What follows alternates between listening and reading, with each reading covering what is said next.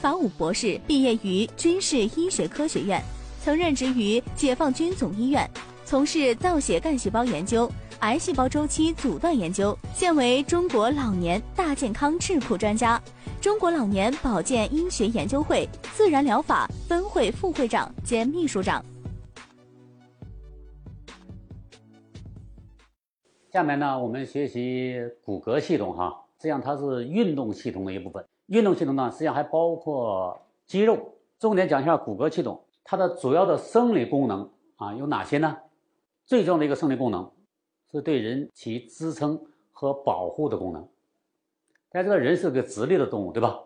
这个全依赖于骨骼系统，没有骨骼系统就没法直立，而且它具有保护的功能。什么叫保护功能呢？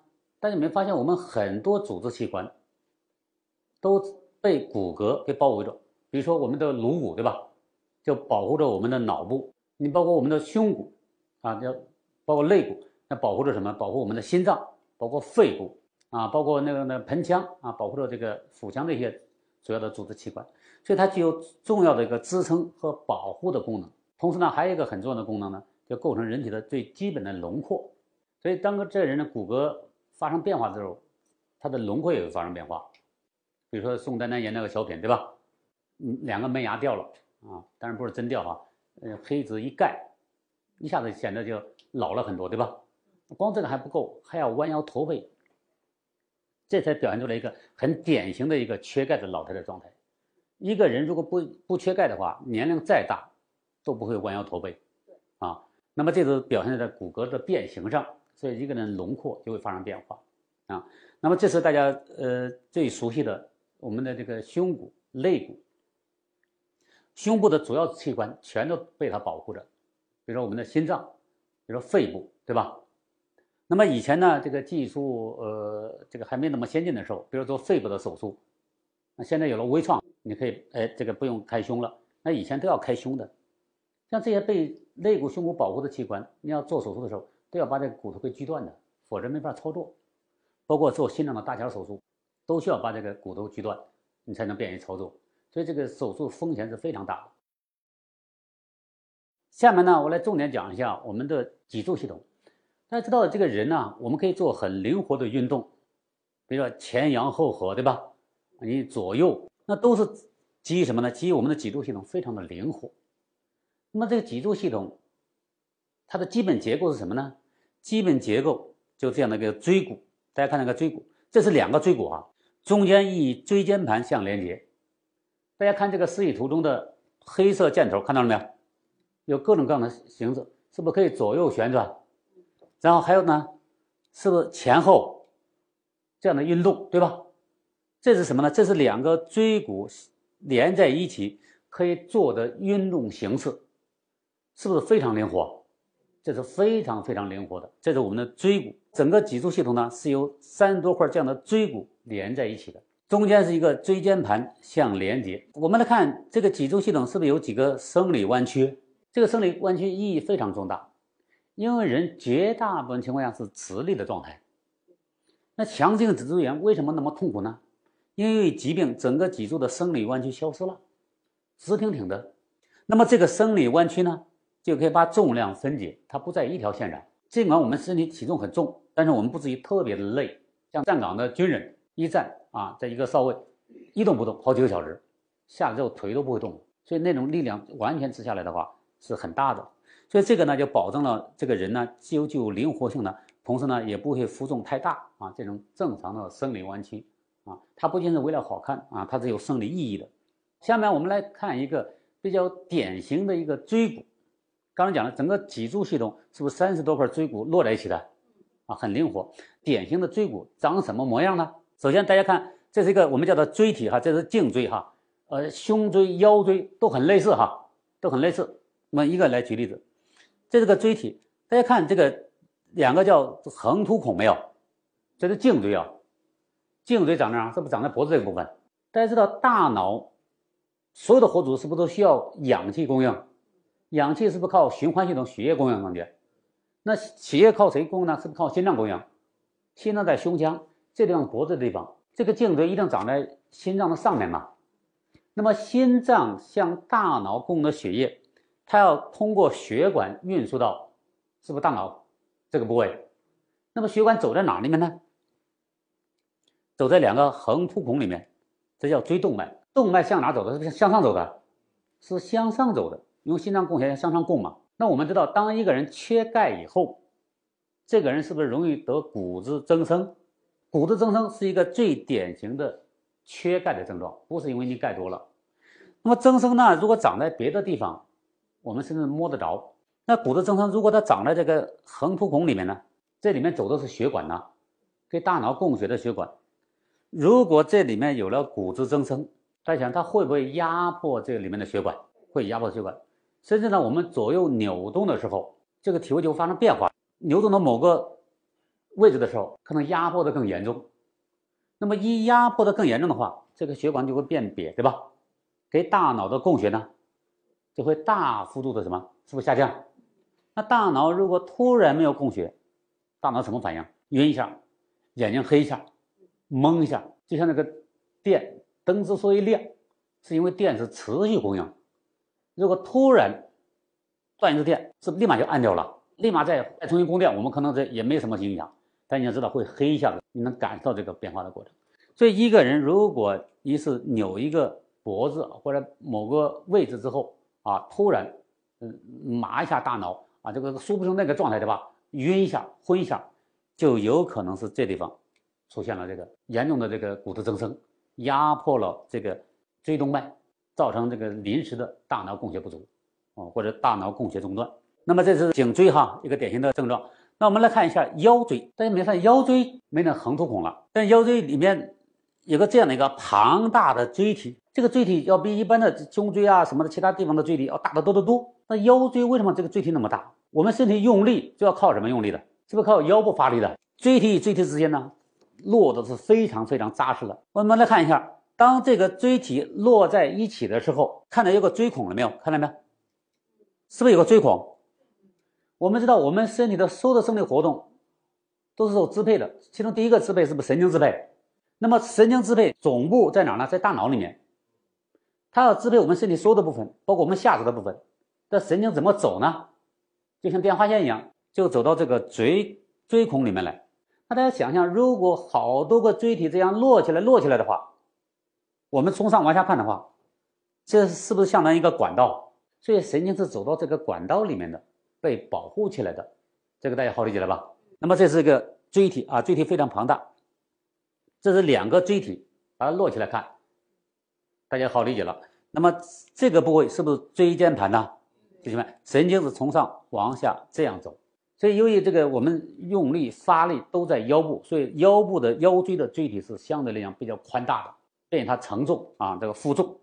我们经常听到一种情况叫腰椎间盘突出，这怎么突的呢？我们来看这张图，我们用力的时候，腰部用力的时候，一般都怎么用力？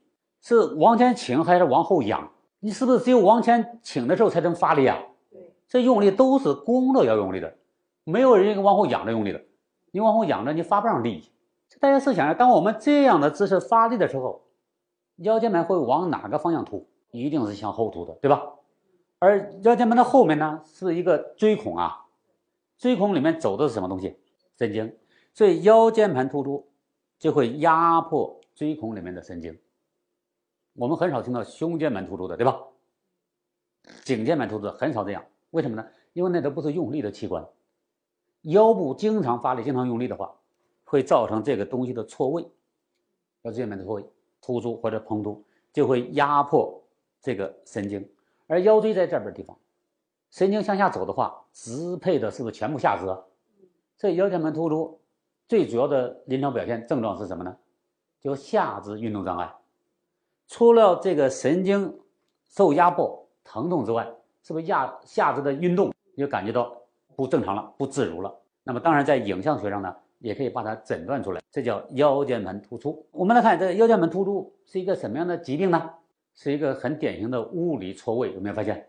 是物理错位压迫了这个神经。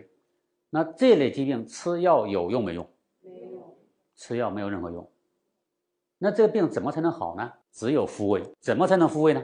牵引，对吧？为什么牵引会起作用？强制拉长之后，它有可能会弹性回缩回卷，它是所以它就会起作用。那如果我们懂得这个原理的话，我不用牵拉，不用牵引的方式，有没有可能复位呢？也是有可能的。怎么复位呢？给它一个反向的力量。怎么给它反向力量？你可以躺在床上的时候，腰部垫个枕头。你腰部垫个枕头的时候，两头就下垂了，这个是不是自然就反攻了？这才给它一个反向力量。还有呢，你说我我老躺着我难受，我想趴那儿，可以不可以？也可以。趴那儿怎么趴？两头垫起来，腰也自然下沉，也是个反向力量。你懂这个原理的话，再处理这些问题的话，灵活不灵活？所以大家一定要学这个东西啊，一定要学这个基本原理。那么这是这个腰间盘突出，我们怎么处理？如果特别严重的话，你可能就得到医院处理了。那么关键是为什么有的人腰间盘突出，有的人不腰间盘突出，都同样的发力啊？为什么有人突出，有人不突出呢？大家记着，我们看到，因为我们讲骨骼系统，只讲骨骼系统，大家不要忘了，上面还附着了很多肌肉呢。你可以做左右旋转，你可以做做这侧伸展，这个右伸展，但是你伸展幅度是有限的，有没有发现？为什么？因为我们还有一组肌肉互相拮抗。当你往右侧伸的时候，左边肌肉一直拉着你，你只能做一定的幅度。有没有发现？大家有没有听说过里肌肉啊？肌肉两方的里肌肉，对吧？人也是一样有的，它会约束你的运动的幅度。所以，凡是腰间盘突出的人，除了你用力不当之外，可能和那些组肌肉的机构啊，它的的力度不能很好的约束它。是有关系的，我这个表达清了吗？这就是做同样的动作。你看，你搬一个重物，你看年纪大的话，可能立马就所谓的腰闪了，对吧？腰间盘突出了。但是小孩呢，可能没事。当然，可能拉力气大也有关系，对吧？如果不是特别严重的话，就用我刚才讲那些方式，不管你趴着也好，躺着也好，对吧？原理是一样的，是要给他一个反向力量，配合这个营养素的强化，基本上十天到半个月就好了。我给他讲一个最经典的一个例子，我表叔的岳母呢就出现了这种情况。哦，我说的差不多二十年前了哈，那医院也没什么招嘛，那我就建议他什么呢？建议他做这种动作的调整，然后呢补充营养素，其中最重要的营养素是什么？是不是蛋白质啊？包括还有什么维 C、有机质，对吧？啊，当然那个钙是不是也可以啊？啊，包括呃营养那个神经，是不是还需要 B 族维生素？就这些基础营养素组合在一起。因为她是一个很瘦小的一个老太太，很瘦，大概我我估计连九十斤都不到。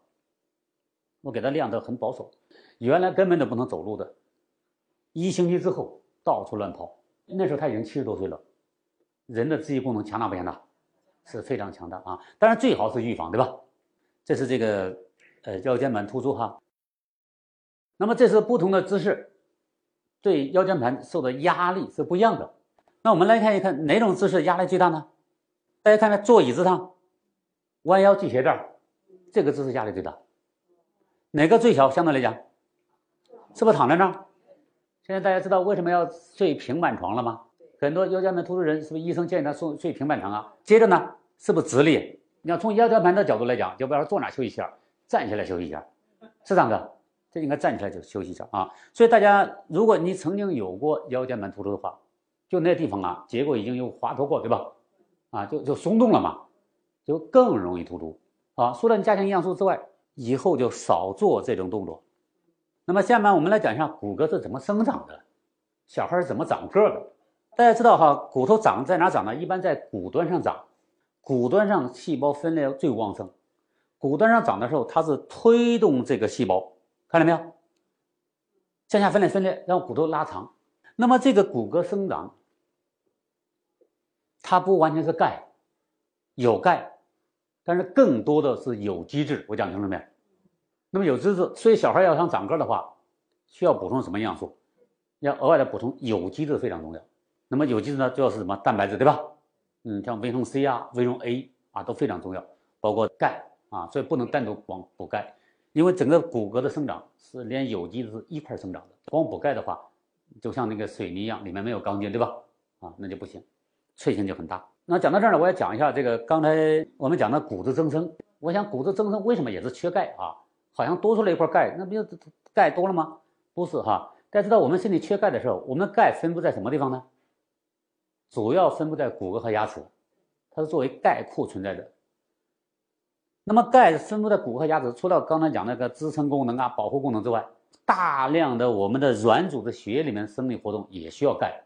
软组织缺钙的时候，给我们一个启发，说你赶快喝杯牛奶补点钙。他不会这样讲，他会把那个骨骼里面的钙先动员出来，先救急。我我我我讲清楚了没有？他从把骨骼里面钙先动员出来，那动员出来之后呢，这个就属于什么体液调节？体液调节和神经调节不一样。神经调节是以点对点的精确调节，就像那电话线一样，固定电话，那么从这个电话号号码打到另一个电话号码，如果不是有人专门窃听的话，任何人听不到，对吧？体液调节相当于什么调节呢？相当于广播节目，是不是谁都可以听得到？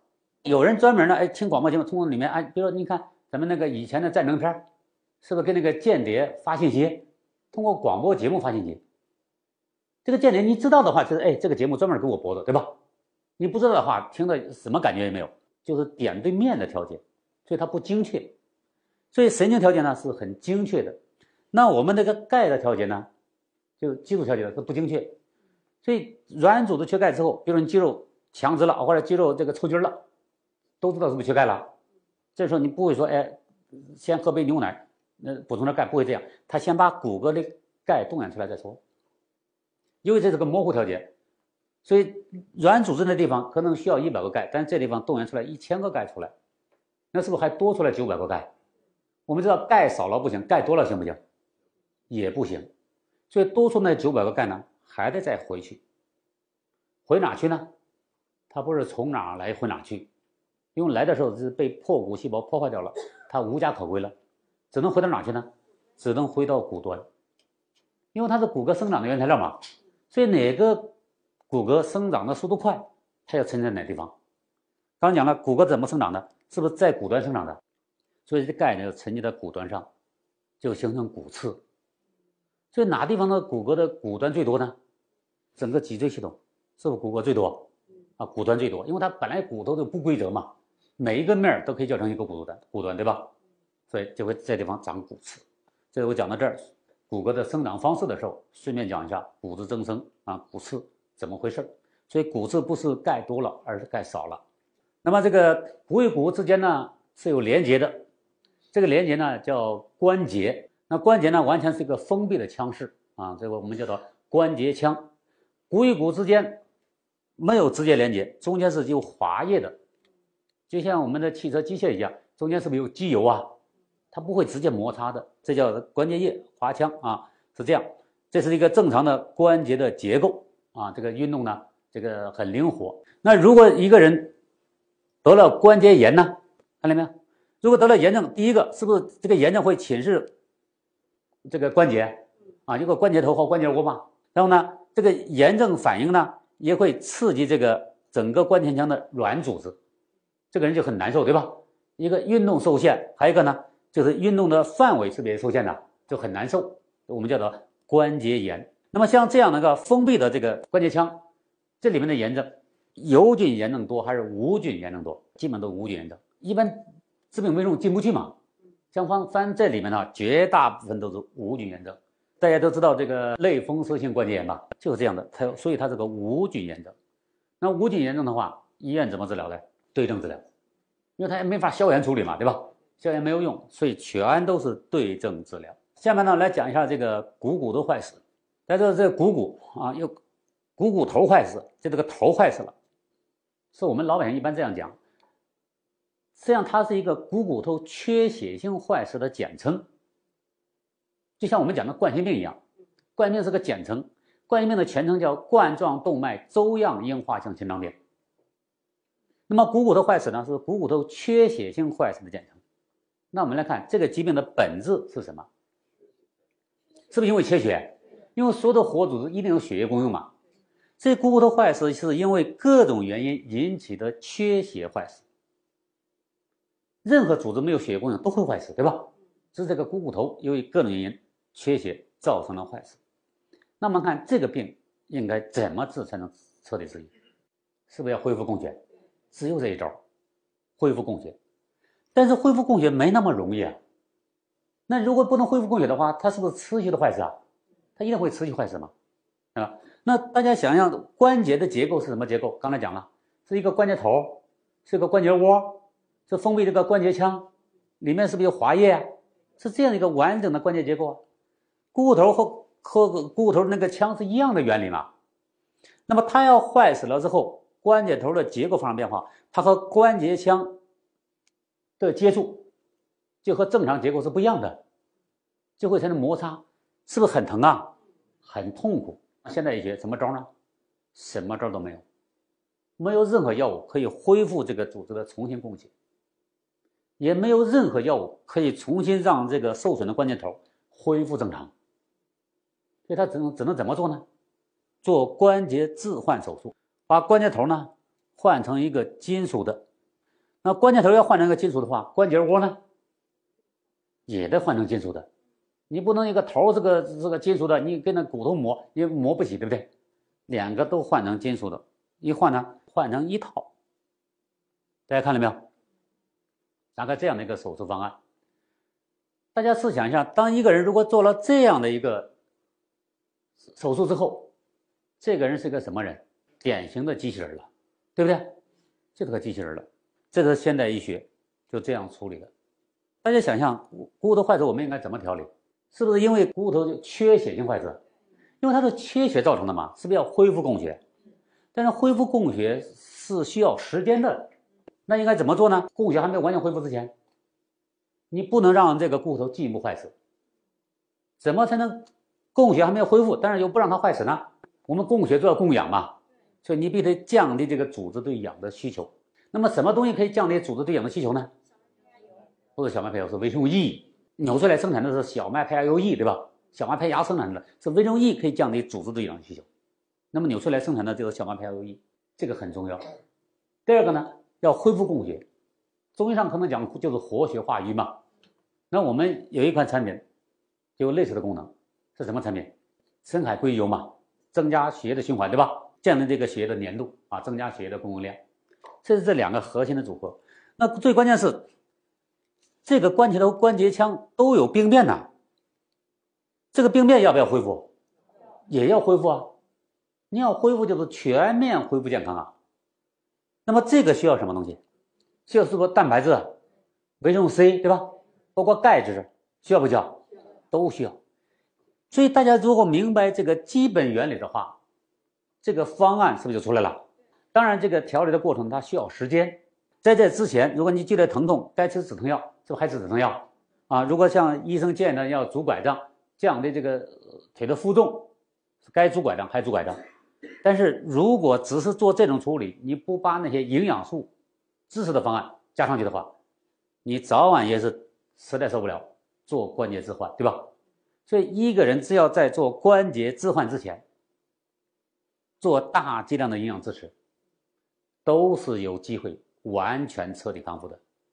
我讲的是完全彻底康复，不仅仅能缓解，啊，根据我我的经验，我本人的经验的话，差不多一般都四个月左右就可以恢复正常。人的自愈功能是相当相当强大，而且远远超乎我们的想象。这是股骨头坏死哈。那么股骨头坏死的病因呢，绝大部分都是什么呢？激激素用药，激素啊造成脂代谢的紊乱。还有一个呢，就外伤，这个比较常见啊。如果是外伤的话，那么这个医院的处理也很重要，对吧？配合医院的处理，包括固定啊，把营养素强化跟上去啊，基本上这个人是有机会完全彻底康复的。我来讲一下这个，我调这个患者，这个患者就是股骨头坏死的患者。这个人呢，他是当地一个当时叫县里面叫副食品公司，副食品公司啊，是不是杀猪卖肉？他是被那个逮猪的时候被猪给撞了，啊，就造成外伤嘛，骨头坏死。然后呢？他就到一个很大的一个三甲等医院，啊去看，那么医生说只能做这个关节置换手术，快二十年前了，要他十几万。你像这个人的话，是不是根本没那么多钱呢？根本就没那么多钱。他也通过熟人找我，哎，我说你可以试一试，我也不保你一定怎么样。他就是四个月就完全彻底康复了，啊，楼上楼下蹦来蹦去，什么事都没有啊，什么事都没有。这个很有名哈，这在当地哈。当地很有名，因为都知道他很年轻，都变成一个瘸子了嘛，啊，拄个拐杖，哇，就就四个月之后拐杖扔掉了，一下子轰动了。实际上就是营养知识的方案，简单不简单？非常简单。这个很多人就是听起来那么玄乎呢，那么多大医院解决不了的问题，到你们这儿吃这儿喝这儿，怎么身体就好了呢？我想问大家个问题：我们的是简单，我们还是复杂？医院是简单还是复杂？简单。有很多人搞不清楚，医院是简单的，我们这是复杂的。你只是表面上看起来我们简单而已，我们的复杂都在哪儿？都在身体的内部。我曾经有一次到外地讲课，讲完课之后呢，大家都在咨询嘛，一屋子人咨询。轮到一个最后一个中年男的啊，他站起来走了，走了之后呢也没回来，我就问谁带来的人？我坐一晚上了，耽误那么长时间，他肯定有问题嘛？怎么轮到他就走了呢？啊，我说你赶快去谁带来的人去去去联系他一下，他要来就赶快咨询完咱们就休息，不来的话咱们都走人啊，明天再说。啊，过了一段时间，一个女的就跑回来了，笑得咯咯咯的。嗯，那个石博士他不来了，他一直观察你今天晚上跟那些咨询的人出方案。发现，不管什么人，你倒过来倒过去就那几样东西，觉得是不是特别简单？很多人到患到患者到医院看病的时候，是不是特别复杂？就在医院，医生说：“哎，给你开个药吃吃吧。”如果你第一次见医生的话，是不是基本上都这样？那患者说：“行啊，你开点药吧。”啊，患者都以为这个医生的药就能治病，但是慢性病不是靠药能解决的。过了一段时间不行了之后，患者是不是又回来了？又开始找这个医生了。医生啊，不行啊。还是忽高忽低的，还是疼啊？怎么样？是这样子？医生一般会怎么说？要不换个药吧？就是再换个吧。换个不行的话，过段时间是不行了，是不是再换？啊，一线方案、二线方案是这样子。医生呢是相对来讲是非常非常简单的。任何药物只有一种功能，第二种功能就是副作用。而我们是相当相当复杂，多复杂呢？随便两个东西组合在一起，在体内起什么作用？全世界的科学家加起来总和都研究不出来。很多人不知道，我们的复杂全都在体内。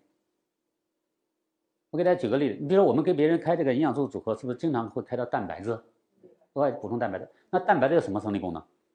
至少十种以上吧。身体的所有的结构物质，对吧？免疫力的物质基础，伤口的愈合是不是需要蛋白质？那么长个需要不需要蛋白质？长所有的。生理生化反应的酶是不是蛋白质？所有的生理功能全都是蛋白质的体现。马克思把它叫成蛋白质生命的表现形式，对不对？最核心的十一种生理功能。那么大家想想，B 族维生素有多少种生理功能？我讲 B 族，B 族里面光家族里面是不是有十几种？叶酸、泛酸、B 一、B 二、B 六、B 十二，是这样的。每一种是不是有好多种生理功能？所以一个 B 族维生素至少有二十种以上的生理功能吧？那维生素 C 有什么生理功能？至少有五到十种吧？啊，五到十种生理功能。那矿物质呢？矿物质本身就二十多种，钙、镁、铁、锌、硒，对吧？铜，每一种都好多种生理功能。大家想想，还不包括维生素 A 呀，还有维生素 E，是这样的。每一种至少五到十种以上生理功能。大家想想，当我们给一个患者开了这样的一个组合以后，这营养素在体内有多少种生理功能？是它们的一个排列组合，多少种呢？就是十乘二十，对吧？十乘二十多少种啊？两百种了吧？两百种再乘以五呢？一千种，一千种再乘以十呢？一万种，一万种再乘以五呢？至少有五万种以上的组合。这几个最主要的那个基础营养素啊，还不包括鱼油呢。还不包括其他功能性产品呢。大家知道人类的疾病到目前为止可以命名的多少种疾病吗？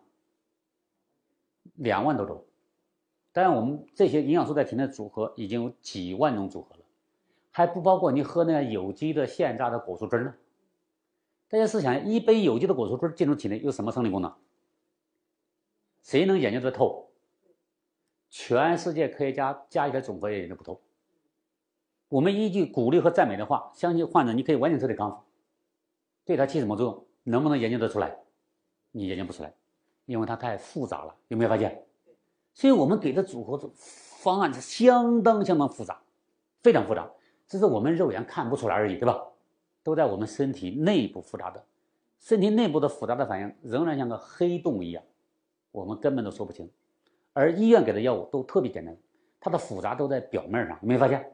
都在表面上，所以很多人不懂这个基本原理，他总觉得我们给的方案特别简单，就那几样来倒过来倒过去，倒过来倒过去，就觉得这不可能。因为你看医院的药药房多少种药，成千上万种药啊，到我们这就那几样东西倒过来倒过去就好了，一般人情感很难接受啊，是这样的啊，患者也很难接受，所以我觉得我们我们最核心的工作是启蒙工作，有没有发现？啊，我们做的工作绝大部分都是启蒙工作。啊，把大家把从那个悬着又悬的那些金光闪闪的一些理论往下拉拉拉，对吧？拉回到什么？拉回到常识，啊，拉回到逻辑，这个人健康是不是就解决了？啊，就解决了啊。这是这个骨质疏松和骨质增生。刚才讲了一个人缺钙的话，是不是容易骨质增生？啊，还有一个相反的是骨质疏松。那么这是呢，骨的密度是完全不同的，看到吗？骨质疏松的话，骨质呢就像那个蜂窝状，那么这个密度是不是完全不同了？就这样的话，它的承重能力、抗这个侧面侧打击的能力完全不一样。就像一个木棍一样，如果木棍长得很结实的话，你给它一个横切的力量，它一般都不会断。啊，如果里面都已经空了呢，这个很容易就骨折，对吧？这是讲的这股骨啊，这个的大腿啊，一般都是很严重的外力。这是骨质疏松。如果在在别的地方骨质疏松呢？它一骨质疏松，一般可能是全身骨质疏松啊。像最严重的，你肋骨骨质疏松，你打一个喷嚏，肋骨就断了。后果是很严重的，不要低估哈骨质疏松对人造成危害。绝大部分都是年纪越大，这个发病率是不是越高啊？那我们要预防骨质疏松的话，从什么时候开始预防？从年轻时候开始预防吧。啊，你的钙要足够多的储备，避免我们老了之后呢，这个出现这种意外。你像有的下肢出现这种意外，骨折了之后，那只能长期卧床了，对吧？啊，那个生活质量已经很糟很糟了。好，这是这个讲到的这个骨骼系统常见疾病，基本上我们都讲。骨骼里面是不是就这些东西啊？就这些东西啊，骨质增生啊，骨质疏松啊，腰间盘突出啊，对吧？啊，也没有其他太大疾病啊。癌症发病率是很低很低的，嗯，只是由它骨转移，对吧？啊，这个骨转移和不是骨头本身的事儿，是原发病灶有问题。哎，我我来问一下，如果是骨转移的话，像肺癌，我们在这呼吸中讲过，肺癌的骨转移主要治疗什么？治疗骨骼还治疗肺癌？是治疗肺癌嘛？就一个病灶转移到其他组织，它仍然是原发病灶的生物学特征。我讲清了没有？好，那么不管是肺癌还是这个癌那个癌，它的原理一样不一样？是一模一样的。所以和解决所有的癌症是同一个方案，解决所有的自身免疫攻击疾病是同一个方案。所以你看，大家如果学了这个技术性能包之后，简单不简单？就非常简单了，对吧？啊，所以大家一定要掌握这个事物的本质。如果能掌握这个事物的本质的话，大概常见疾病的这东西啊，都已经了解差不多了，对吧？啊，复杂的话我们交给医院，小小毛小病的话自己都可以调理了。啊，容易不容易？自己都可以做自己的健康第一责任人了，对吧？啊，不行的话我们求助医疗。